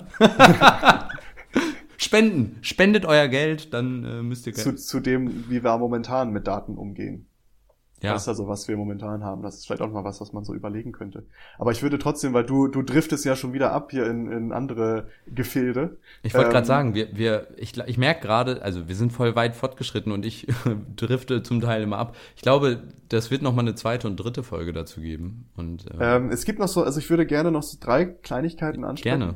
Gerne, gerne. Ähm, weil wir haben ja jetzt so als Nachteile, dass wir halt gesagt haben, okay, Unternehmen machen was mit den Daten, aber eine der sehr, sehr großen Gefahren auch von Big Data ist ähm, auch auf staatlicher Seite zu sehen. Dass man eben sagt, die, die Möglichkeit eben auch durch Staat, die, die staatliche Überwachung halt aufzustocken, ähm, werden immer, immer mehr. Und äh, ich möchte da einfach nur als kleines Beispiel halt dieses Social Credit System, was es ja in bestimmten Bereichen in China schon gibt oder was oh, da ja. getestet wird mit dem Ziel, das auch weiter auszubauen.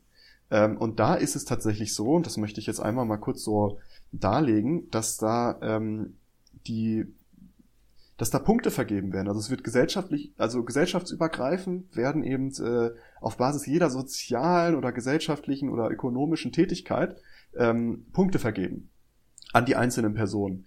Und anhand dieser Punkte wird dann halt festgestellt, ob die bestimmte Dinge tun dürfen oder nicht, oder ob die, auf welche Schulen deren Kinder zum Beispiel gehen dürfen ob die einen Kredit anfragen dürfen oder ob die einen gewilligt bekommen, ähm, ob sie in den Urlaub fahren dürfen, ob sie verreisen dürfen. Also all das hängt da dran und das geht halt eben so weit, dass es soll dann irgendwann in so eine Richtung gehen, dass halt jeder kontinuierlich anhand seines Smartphones geortet werden kann und auch per Gesichtserkennung auf den Straßen erkannt wird. Und ähm, so dass man halt zum Beispiel beim Überqueren der Straße bei einer roten Ampel, dass man genau direkt erkennt, okay, ey, das ist diese Person, die kriegt jetzt einen Punkt Abzug. Und das ist natürlich auch Big Data, weil dann werden ganz viele Datensätze zusammengeführt, um dafür im Grunde genommen so ein Scoring zu erstellen, ähm, auf Grundlage dessen halt eben eine Person oder ein Bürger äh, in seiner Freiheit begrenzt werden könnte oder wird. Und ähm, das ist natürlich perfekt, um eben flächendeckend halt irgendwie Manipulation oder Zensur vorzunehmen, auf staatlicher Ebene. Also jetzt nicht mal unbedingt von Unternehmen. Ich, ich finde das noch sehr, ähm, ähm, sehr nett formuliert, wie du das eigentlich gerade ähm, einordnest. Ich muss sagen, ich finde das ähm, super beängstigend. Ich meine, auf ethisch-moralischer Sicht muss man das doch auch mal. Die persönliche Freiheit wird damit vollkommen, vollkommen dahin, wenn du ähm, keinerlei Privatsphäre mehr hast und jede deiner Tätigkeiten, jede Sache, die du tust, wird bewertet. Ich habe auch gehört, zum Beispiel, die Menge der Zeit, die du im Internet verbringst, äh, wird bewertet. Und ja. was du in deiner Freizeit machst, wird bewertet. Und du kannst gar nicht mehr dein individuelles deine Individualität ausleben, weil du musst nach den Regeln des Systems, in dem du lebst, äh, ähm, leben und, und nach diesen Vorgaben leben. Und ich finde das ganz, ganz, ganz schlimm, weil man im Endeffekt dann ja im Endeffekt seine Persönlichkeit ja auch ein Stück weit verliert. Und ja. das sieht man, also in China ist das ja ganz extrem, aber auch Nordkorea. Ähm, aber die, die Anfänge sehen wir ja überall, dass Überwachung und, und Daten in der Hinsicht zunehmen. Ich glaube, genau. Ähm, das ist aber auch so ein zweischneidiges Schwert, finde ich immer. Denn ähm, zum Beispiel in Deutschland mache ich mir relativ wenig Sorgen, dass diese Daten zu etwas Bösem genutzt werden. Ähm, oder was heißt zu was Bösem? Also, dass die Regierung damit versucht, uns zu unterdrücken. Das sehe ich halt in Deutschland nicht, weil wir einen demokratischen Staat haben und Datenschutz zum Beispiel in Deutschland ziemlich krass ist. Ähm, aber stell, man, man muss sich das ja nur mal vorstellen. Selbst in Europa haben wir Staaten, die jetzt nicht mehr so super demokratisch sind. Und was ist, wenn dann mal auf einmal irgendeine ja, extremistischere oder nicht so demokratisch denkende Partei an die, an die Macht kommt und dann ähm, auf solche Daten auch zurückgreifen kann und dann sehen kann, oh, die waren früher gegen uns. Die mögen wir nicht.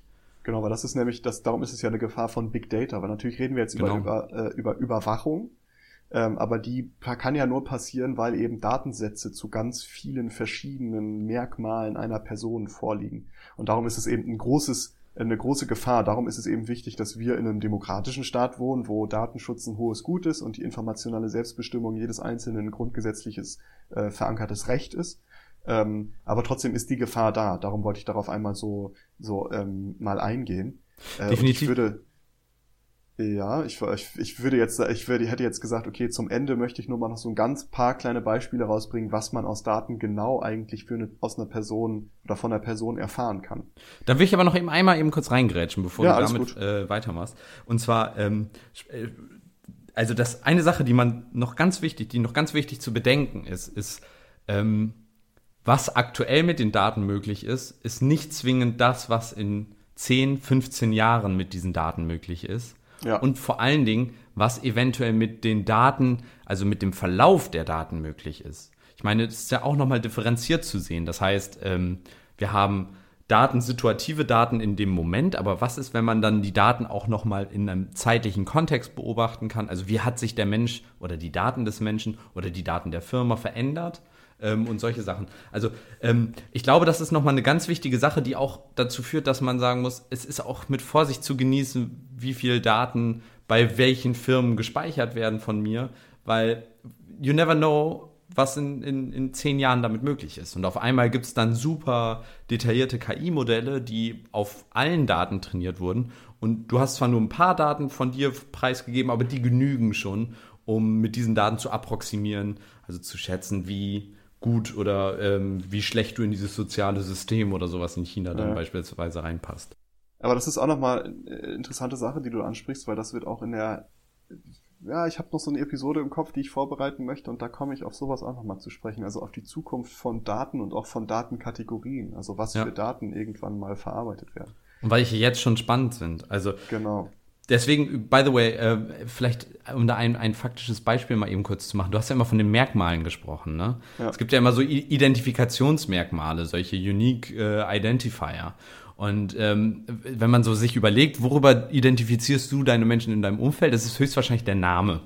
So, Vorname nach, also Vorname in der Regel reicht schon meistens, aber gut, dann hast du äh, vielleicht fünf Julias und sieben Lisas und äh, drei Lukas und zwei Tims im Freundeskreis und dann, ja, welcher dann? Dann nimmst du den Nachnamen.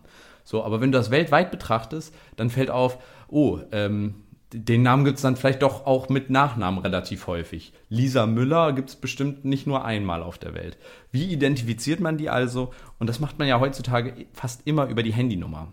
Deswegen ja. ist die Handynummer so ein kritisches Gut und deswegen muss man eigentlich so vorsichtig sein, wo man seine Handynummer rausgibt. Weil sobald ihr eure Handynummer rausgebt, ähm, könnt ihr euch sicher sein, dass man sehr, sehr viele Informationen über euch bekommt. Nämlich alle die, die ihr im Sonst Worst Case irgendwo.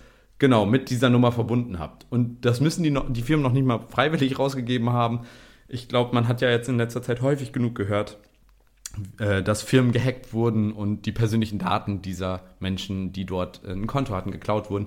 Meine E-Mail-Adresse und Telefonnummer wurden mal geklaut von einer ähm, App. Irgendwer hatte mich wohl in dieser App bei sich, das war so eine Kontakt-App, wo man seine Kontakte drin organisiert. Und ich war da drin bei dieser Person und mein Vorname, Nachname, ich weiß nicht was alles genau, aber auf jeden Fall meine E-Mail-Adresse und meine Telefonnummer ähm, sind jetzt in einem so einem ja, Datensatz, der irgendwo im, im Darknet äh, kursiert und wahrscheinlich nicht nur im Darknet. Aber ich habe das nirgendwo freigegeben. Irgendwer hatte meine Daten in seinem Handy oder in ihrem Handy gespeichert. Die App wurde gehackt und meine Daten sind jetzt im Internet. Das heißt, so gefährlich, äh, man muss noch nicht mal selbst etwas falsch machen, um darunter zu leiden, dass, ja. Dass die Daten veröffentlicht werden. Kriegt man die Ping-Calls aus äh, Südafrika oder aus Großbritannien? Ja, tatsächlich habe ich gestern Nacht voll die erschreckende, ich habe ähm, Zwei-Faktor-Authentifizierungs-SMSen von Facebook bekommen und ich habe kein Facebook-Konto. Also irgendwer hat anscheinend versucht, mit meiner Handynummer ein Facebook-Konto zu erstellen. Ja, ja, ja, ja. dann äh, mal Prost Mahlzeit, ey. Meine Telefonnummer ist übrigens. Äh, ruft jetzt an. Genau, bitte ähm, ruft an. Aber darum, das ist eigentlich ganz gute Überleitung, weil so langsam zum Schluss müssen wir ja auch kommen. Ähm, ich möchte mal so ein paar Dinge aufzählen, was man so aus diesen Daten eigentlich zu einer Person, also was daraus schon ermittelt werden kann. Ähm, also es ist natürlich diverses, aber zum Beispiel wurde mal nachgewiesen, dass ähm, man durch Facebook-Likes Persönlichkeitseigenschaften ablesen kann. Und das relativ genau. Also da haben Forscher das mal ausgewertet und da wurde zum Beispiel die ethnische Zugehörigkeit, äh, politischer Einstellung, äh, Religion, Beziehungsstatus klar, Geschlecht, sexuelle Orientierung, Nikotin, Alkohol oder Drogenkonsum. Ähm, und das aber mit Likes, die jetzt nicht offensichtlich auf diese Kriterien hinweisen. Also zum Beispiel, wenn jemand homosexuell ist und der hat jetzt irgendeine Gay Pride-Seite oder sowas geliked, ähm, das hat er gar nicht mit reingezählt. Das wären, er waren eher so Dinge, die so subtil das irgendwie mittragen. Ähm, das Ganze ist aber Vorsicht, also das Ganze muss man mit Vorsicht genießen, denn ähm, das Ganze legt ja immer nahe, dass du Menschen kategorisieren kannst und sagen kannst, bestimmte Menschen ähm, einer ja, bestimmten. Da, darauf wollte ich jetzt nämlich gerade hinaus. Diese Wahrscheinlichkeit, dass die richtig liegen, ist natürlich nicht 100 Prozent. Aber die hatten schon, äh, ich glaube, das waren jetzt hier 60 Prozent Wahrscheinlichkeit, dass das zutraf. 60 Prozent ist nichts, das ist ganz naja, schlecht. Naja, das, das, ist, ist wirklich ein ganz schlechter Wert. Das, ich finde das schon, ich finde das trotzdem schon. Spooky. Das ist minimal besser als raten. Mm, ja, nee, aber auf solche, auf solche Kriterien, Alter, dass du halt sagst, okay, ich, ich weiß so ungefähr, was für eine sexuelle Orientierung du haben. Ja, dafür gibt's auch eine KI, die analysiert deine Facebook-Profilfotos und kann anhand nur deiner Profilfotos oder deiner Gesichtsfotos angeblich erkennen, ob du homosexuell bist. Hat sich herausgestellt, dass die relativ gut funktioniert und auf einmal hatten ganz viele Menschen in Ländern Angst, wo das unter Todesstrafe oder allgemein unter Strafe steht. Ja. Ähm, naja, aber dann ähm, machen wir nochmal weiter, weil es kann auch, was mal auch probiert wurde, aus Smartphone-Metadaten, also das sind zum Beispiel ähm, App-Nutzung oder welche App genutzt wurde, die Anzahl oder Dauer und Art von ausgehenden und eingehenden und versäumten Anrufen, ob man selber viele Kontakte angerufen hat oder ob viele Kontakte einen selber angerufen haben, ähm, SMS, äh, Bluetooth-IDs, wie häufig die ausgetauscht wurden oder die Anzahl von Bluetooth-IDs, die man so auf dem, äh, auf dem Smartphone hatte, die wurden ausgewertet und damit konnte man mit einer 75,9%igen Wahrscheinlichkeit ähm, die Big Five bestimmen. Ich weiß nicht, sagen dir die Big Five etwas? Ich hätte eine Vermutung, aber sagen tun sie mir nichts, also erzähl mal. Big Five ist so das eins der führenden Modelle der Persönlichkeitspsychologie. Und da geht's dann halt so, das sind so fünf Persönlichkeitsmerkmale, die dann eben, ähm, womit man so ungefähr, was halt auch oftmals bei so High, High-Profile-Bewerbungsgesprächen und sowas ermittelt wird, wo man dann halt so wirklich psychologische Gutachten hat. Und das sind so, was für ein Persönlichkeitstyp du halt bist. Und das ist mhm. tatsächlich in der Persönlichkeitspsychologie sehr relativ verbreitet und auch ein anerkanntes Modell. Ähm, und das konnten die eben mit diesen Smartphone-Metadaten zu 75 75,9 Prozent bestimmen. Und ähm, das gleiche gilt auch mit besuchten Webseiten und äh, Suchmaschinennutzung. Also das haben sie da auch rausgefiltert. Das nur mal so als, als Beispiel, also was man damit machen kann. Ich meine, die werden ja auch immer besser. Ich meine, jetzt diese, ähm, diese Beispiele, die ich jetzt hier habe, die sind so aus dem Jahr 2013, 2012 mit den prozentualen Wahrscheinlichkeiten. Das wird heutzutage wahrscheinlich noch viel, viel genauer ja. gehen. Ja. Das ist zum Beispiel auch ein ganz, ganz krasses Beispiel, ist zum Beispiel, es war in, äh, in den USA, Target, ist ja so eine Supermarktkette. Ja. Und die haben irgendwann mal so Werbung rausgeschickt an so eine 16-Jährige, glaube ich, oder halt ein Teenager, ein Mädchen. und das waren dann halt so Schwangerschaftsprodukte. Und der Vater hat das halt bekommen irgendwie im Briefkasten, weil sie ja natürlich noch bei ihm im Haus gewohnt hat. Und ähm, ist, war natürlich ein bisschen, äh, hat sich so gedacht, na, was ist denn hier los? Hat dann halt bei Target angerufen und hat gesagt, ey, warum schickt ihr meiner 16-jährigen Tochter so Werbung für Schwangerschaftszeug? So, und dann hat Target gesagt, oh ja, sorry, da muss wohl irgendwie ein, ein Fehler aufgetreten sein. Aber da ist gar kein Fehler aufgetreten, weil Target hat so, sobald du da auch irgendwie mit Target interagiert hast, ob du da gekauft hast oder dir so eine Kundenkarte geholt hast, die haben so eine ID dir zugewiesen. Und mit dieser ID konnten die genau nachvollziehen, was du so getan hast. Mhm. Und da hm. haben die zum Beispiel gesehen, dass dieses Mädchen halt ganz viele Produkte gekauft hat, die relativ gängig sind, wenn man kurz vor einer Schwangerschaft steht oder wenn man halt einer, am Anfang einer Schwangerschaft ist. So, das sind dann so bestimmte bestimmte Nahrungsmittel, weißt du, die dann halt nicht mehr, die vielleicht so ein bisschen bestimmte ähm, Inhaltsstoffe haben. Nutella mit saurer Gurke. Genau. Das war jetzt nichts explizit, was mit Schwangerschaft zu tun hat. Also jetzt kein, keine Milupa Milomi oder wie heißt diese, äh, keine diese Ahnung. Rührmilch, keine Ahnung. Schwangerschaftstests zum Beispiel. Genau, oder halt irgendwie sowas. Also nichts, das war nichts Offensichtliches. Das war sowas, was halt irgendwie, das vielleicht bedeuten könnte. Und die haben dann einfach, Target wusste schneller Bescheid, dass die Tochter von ihm schwanger ist als er selber. Ja gut, aber als Vater ist, ja, ist man ja auch eher nur partiell beteiligt, hoffentlich an. an naja, aber trotzdem, also als Vater erwartest du ja auch, dass du halt weißt, was mit Aber wusste die Tochter ist. das denn? Äh, die Tochter hat es ihm dann äh, später erzählt. Also ich glaube, sie wusste das schon. Ah, okay. Ähm, aber das ist halt, äh, hat es ihm halt noch nicht erzählt und dann hat es ihm später erzählt. Dann gibt's halt diese Geschichte dazu, dass er sich halt wieder bei Target gemeldet hat und sich dann entschuldigt hat, dass er meinte, so, ja, scheiße. Aber da merkt man auch wieder, wie gefährlich das sein kann. Ich meine, in dem Fall, okay, ähm, ist vielleicht ein unangenehmes Gespräch, sie hätte es aber eh nicht ver verheimlichen können. Ich meine, mit dieser KI zum Beispiel, die ähm, anhand von Fotos äh, behauptet, die Sexualität vorhersagen zu können, das ist ja brandgefährlich, wenn man sich sowas überlegt. Ich meine, das ist Open, Open Source Data im Endeffekt. Also das ist ja auch ähm, diese Clearview AI, hieß die Firma, glaube ich, die da diese Gesichtserkennung hat. Ähm, die haben ja auch nur Daten, die offen im Internet erreichbar sind, genutzt. Und nur mit diesen Daten kannst du halt dann solche Sachen trainieren. Und wenn du dann überlegst, du lebst in einem Land, wo du für bestimmte Sachen halt einfach verfolgt wirst, ja, das ist einfach total gefährlich. Also ähm, Stell dir vor, du bist irgendwie in, in einem Land, wo dann die Homosexualität verboten ist und du wirst dann dafür verurteilt. Ähm, einfach weil eine KI oder ein datengestütztes Modell sagt, ähm, ja, du, du bist äh, schwul deswegen oder du bist lesbisch oder du bist äh, äh, Christ und wir möchten keine Christen oder was auch immer. Ist ja egal, was ja, ja. dann der Grund ist, aber du wirst halt auf diesen Daten dann auf einmal ja, zur Rechenschaft gezogen. Und ähm, ich finde das ganz gefährlich und auch sowas. Also es könnte ja auch sein, dass die Person dann ähm, nicht so entspannt reagiert hätte, der Vater oder so, und äh, ähm, das ganz schlimm gefunden hätte. Das hätte ja auch sein können und das Kind hätte dann da unter Umständen drunter gelitten.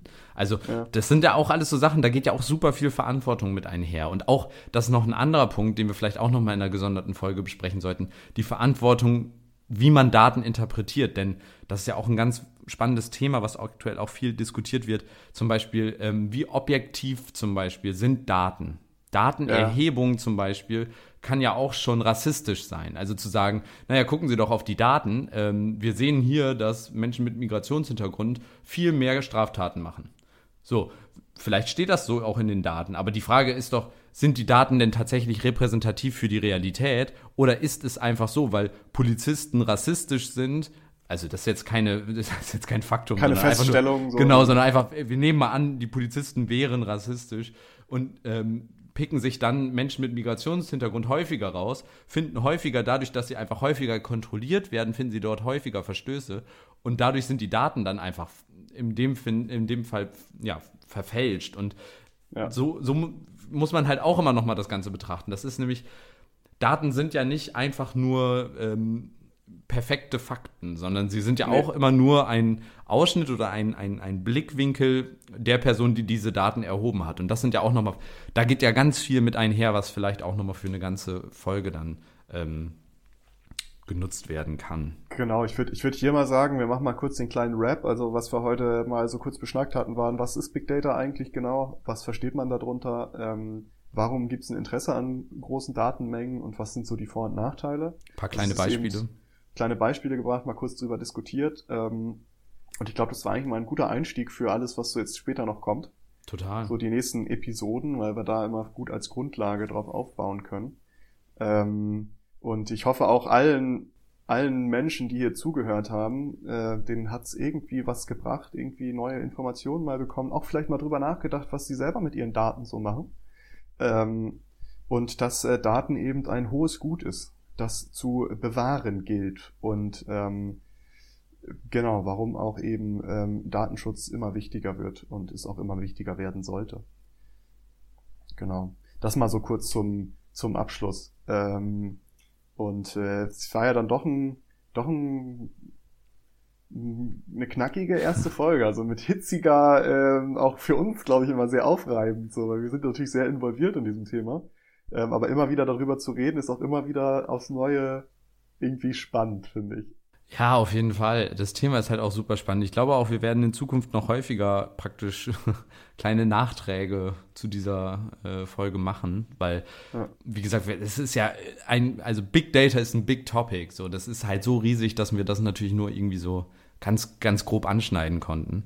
Ähm, ich glaube aber, dass äh, das auch einfach so wichtig ist zu verstehen und zu wissen, wie das läuft. Einfach, auch wenn man nichts mit dem Thema beruflich oder so zu tun hat, einfach aufgrund der Tatsache, ja. weil es uns einfach so sehr im betrifft, Leben doch begleitet. Betrifft uns alle. Total, total. Betrifft uns alle. So, um abschließend, ich habe ich hab mir ja vorgenommen, dir immer abschließend, um immer so harte Themen zu aufzulockern, möchte ich dir immer eine dumme Frage stellen, ja? Hau raus. Ähm, so, ich, ich nehme was an und das ist jetzt vielleicht ein bisschen persönliche Frage, aber ähm, du müsstest dich für eine Henkersmahlzeit entscheiden. Also ich wünsche es dir nicht, also ich, äh, ja. ne, dass du jemals eine Henkersmahlzeit, es kann ja unter allen möglichen Bedingungen sein, weil du weißt, okay, morgen.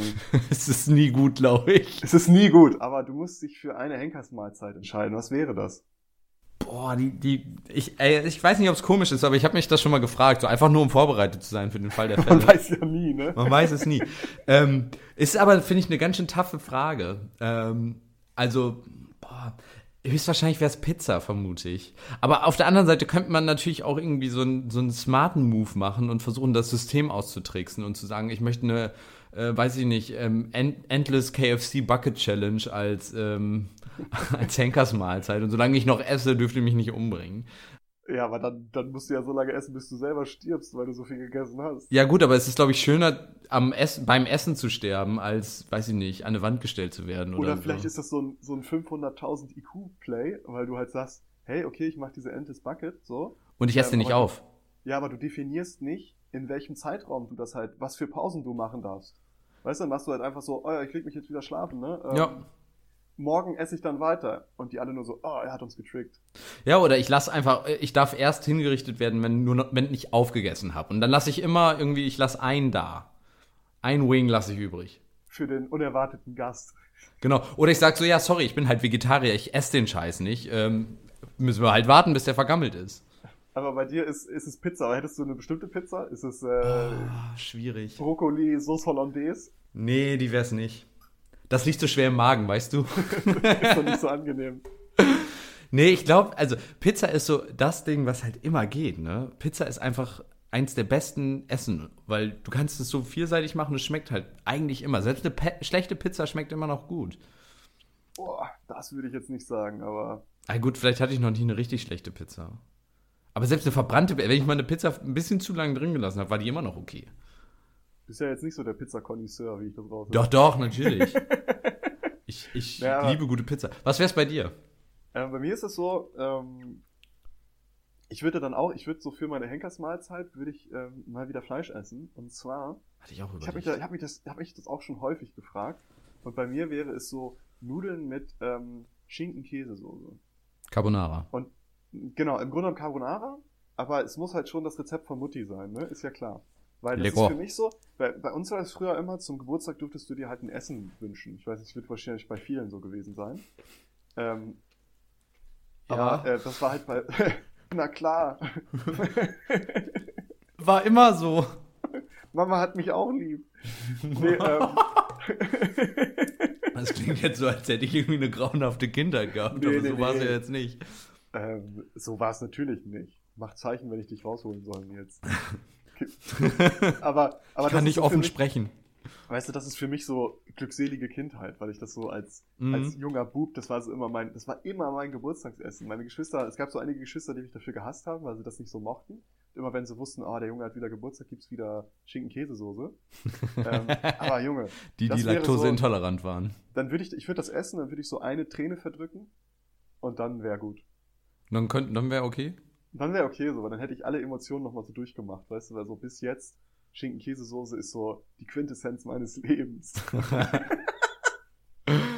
ja. Nee, du. aber so viel dazu. Ähm, die, äh, die spannende Frage zum Schluss. Ich würde sagen, dann äh, kommen wir jetzt auch wirklich zum Schluss. Wir bedanken uns für alle, die zugehört haben, falls überhaupt jemand zugehört hat. Ich bin mir sicher, irgendwer wird zugehört haben. Mama, Im Papa, Zweifel hallo. unsere Eltern, die jetzt natürlich, meine Eltern natürlich jetzt schön angeblich in, in so ein schlechtes Licht Kinder. Von dir, was, was redest du so schlecht über meine Eltern? Tut mir leid, Nils Eltern. ähm, nee, gut, ähm, dann machen wir einen Rap.